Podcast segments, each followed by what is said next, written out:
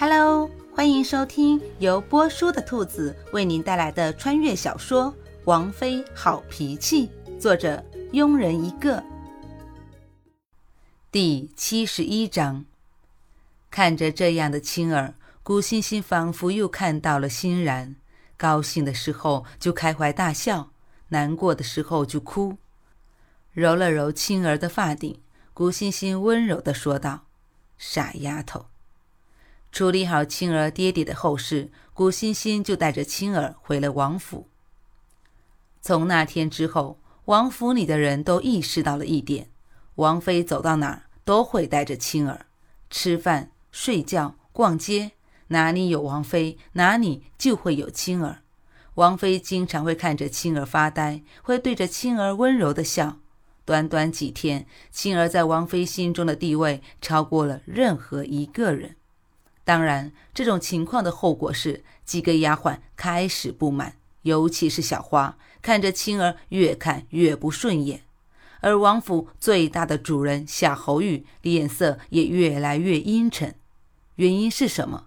当然是自己被王妃忽视了，连着几天都没和王妃睡在一起了。主子不高兴，自然下面的下人就更难办了。于是。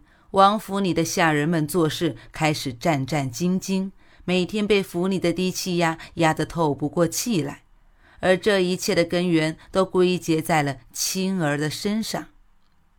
连着七八天，古欣欣和青儿都是同进同出，而对于青儿的要求，古欣欣一概不拒。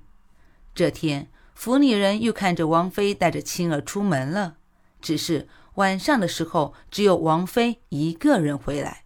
虽然很奇怪，但想着只要青儿不在了，那王府是不是就恢复正常了？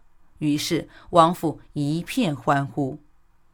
晚饭的时候，小花终于忍不住好奇，凑近古欣欣问道：“小姐，青儿呢？怎么没有和你一块回来？”古欣欣吃着饭，平静地说：“想家了，回去住了。”小花愣愣地哦了一声，伸手抓了抓后脑勺的头发，怎么感觉今天的小姐说话怪怪的？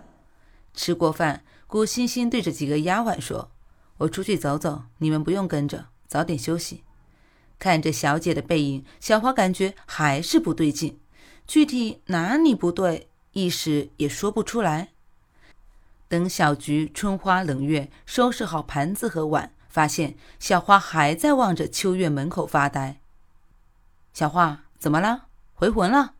小菊伸出手，在小花的眼前晃了晃，收回视线。小花皱着眉头，对着小菊、春花和冷月说：“你们有没有觉得小姐今晚有点奇怪？”奇怪？我没觉得小姐奇怪啊，我倒觉得小花你今晚比较奇怪。”小菊笑嘻嘻地说。以往小姐吃过饭都喜欢在摇椅上躺着，今天却出去了，还不让我们跟着，难道不奇怪吗？春花分析道：“最近王妃变化不少，这几天总是跟青儿在一起，现在青儿不在，王妃可能心里不大好受，出去散散心也是可能的，是吗？难道自己真的想多了？”小花甩了甩头，可能真的是自己想多了吧。怎么怀疑起小姐来了？好啦，别想了。王妃做什么事都有王妃的道理的。我们赶紧去打麻将吧。于是，在几人的劝说下，小花不再多想，欢欢喜喜的跟着几个人去打麻将了。而这边，古欣欣出了秋院之后，就去了夏侯玉的书房。书房外面侍卫看到是王妃，以为王妃要找王爷，于是对古欣欣恭敬地说。王妃，王爷不在书房。嗯，我知道。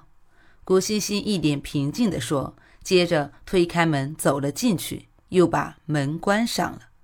侍卫虽然诧异，但也不敢拦，因为王爷曾说过，王妃可以自由出入书房。书房内，古欣欣把能找的地方都找了，也没有找到自己想要的东西，眼睛闪过一丝慌乱，但很快。又恢复了平静，没有在书房，那就是在寝室了。打开书房门，古欣欣又朝夏侯玉的寝室走去，只不过同样一无所获。古欣欣有点颓废地回到了秋院，眼睛里充满着狠毒。而这一幕正好被去茅房的小花看到了，越发肯定自己之前的感觉是对的。难道这个不是小姐？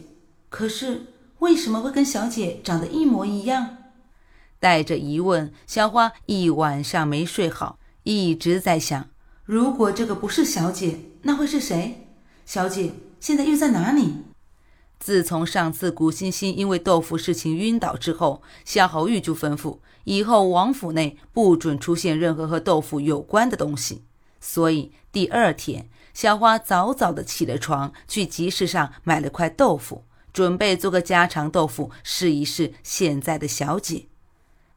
看着做好的家常豆腐，四个丫鬟你看看我，我看看你，脸上浮现着为难之色。好半晌，春花开口了：“真要拿给王妃吃吗？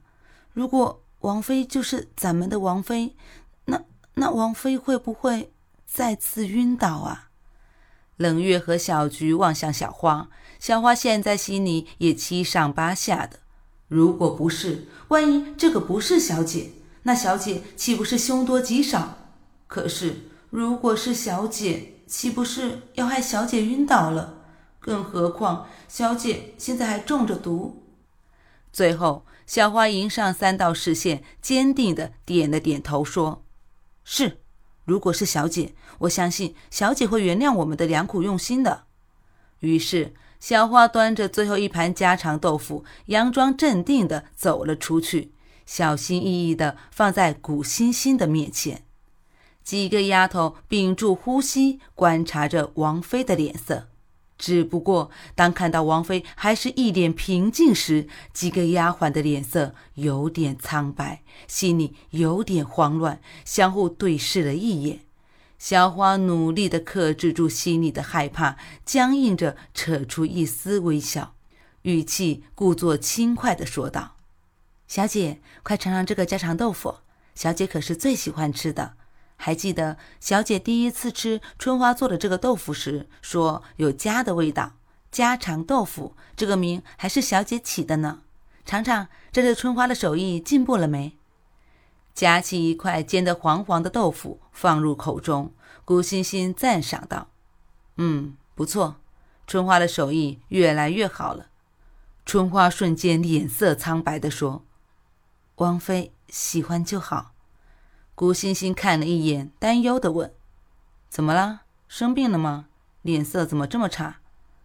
春花一时不知道说什么，在那支支吾吾的：“那个，那那个。”小姐，春花昨天拉肚子了，拉的都有点虚脱了。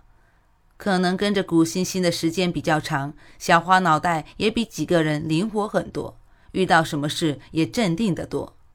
又看了春花一眼，古欣欣淡淡一笑，说：“待会儿我出府一趟，你们几个陪春花去看看大夫。”本集播讲完毕。如果你也喜欢这部小说，请订阅、评论哦。咱们下集见。